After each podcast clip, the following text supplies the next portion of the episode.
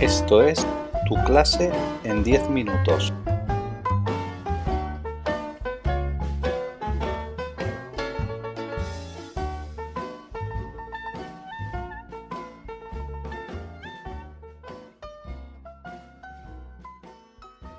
Hola, soy una estudiante de último curso de Educación Infantil y Primaria y a continuación os voy a presentar este texto de ¿A dónde va la escuela? que tiene por título Modas pedagógicas y ausencia de lectura en las aulas. La noticia de los últimos días, martes 16 de mayo, sobre la pérdida de un cierto nivel de comprensión lectora escolar en España nos ha puesto en guardia a todos aquellos que de una forma u otra estamos cerca de la escuela. El descenso ha sido de 7 puntos hasta quedar en 521. La medición la ha realizado una agencia de evaluación internacional con sede en Ámsterdam y Hamburgo, PIRLS, y la presente edición, que ha estudiado datos hasta 2021, habla de retroceso serio, pero no excesivo, comparado con los países de nuestro entorno.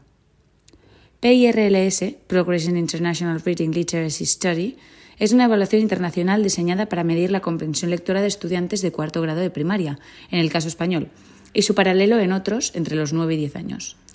PIRLS se lleva a cabo cada cinco años y es coordinado por la Asociación Internacional para la Evaluación del Rendimiento Educativo, IEA por sus siglas en inglés. Durante la evaluación de PIRLS, los estudiantes realizan pruebas de lectura que incluyen una variedad de textos y preguntas relacionadas. Estas pruebas miden la capacidad de los estudiantes para comprender, interpretar y analizar la información contenida en los textos. Los textos son de ficción o pertenecen a distintas disciplinas. Sobre estos textos se plantean una serie de preguntas que permiten profundizar en la comprensión de los estudiantes. Estas preguntas evalúan la capacidad de los estudiantes para identificar la información explícita, inferir significados implícitos, establecer conexiones entre ideas, extraer conclusiones, interpretar personajes y sucesos, integrar ideas y finalmente comprender el propósito y la estructura de los textos, entre otros asuntos. En esta dirección, los resúmenes y las comparaciones entre distintos textos leídos también tienen su papel. PIRLS ha evaluado en esta edición a unos 400.000 alumnos, de ellos 10.000 españoles, 380.000 padres y madres, 20.000 docentes y a los responsables de 13.000 colegios. PIRLS también recopila consecuentemente información adicional sobre los estudiantes, sus hogares, el estilo de vida y el estatus, y las prácticas de enseñanza de los profesores de las escuelas que favorecen o no a la comprensión lectora. Ahí se recopilan unos datos procedentes del hogar y de la escuela, que cuando son explotados informan con precisión de diversos elementos que inciden en la comprensión lectora. En primer lugar, la alfabetización inicial es capital Empieza en casa, desde los primeros meses, en el reconocimiento de letras, fonemas y la decodificación progresiva de las palabras, a tenor de la presencia de suficiente lenguaje de calidad. Estos son los primeros pasos. En segundo lugar, es importante el vocabulario al cual los niños y estudiantes están expuestos, entre el hogar y la escuela. La calidad y cantidad de vocabulario determina la comprensión lectora. Un vocabulario limitado puede dificultar mucho la comprensión. Esa brecha se inicia en el hogar, WordCap, y puede continuar en una escuela poco inclinada por el lenguaje, que debe estar presente siempre en el aula, de todas las formas posibles.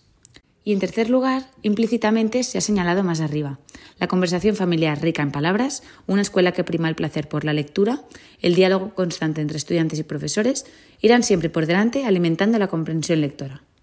El maestro debe hablar y leer, los alumnos escribir, leer y preguntar sobre lo que el maestro ha impartido, aventurando inferencias, predicciones, conexiones.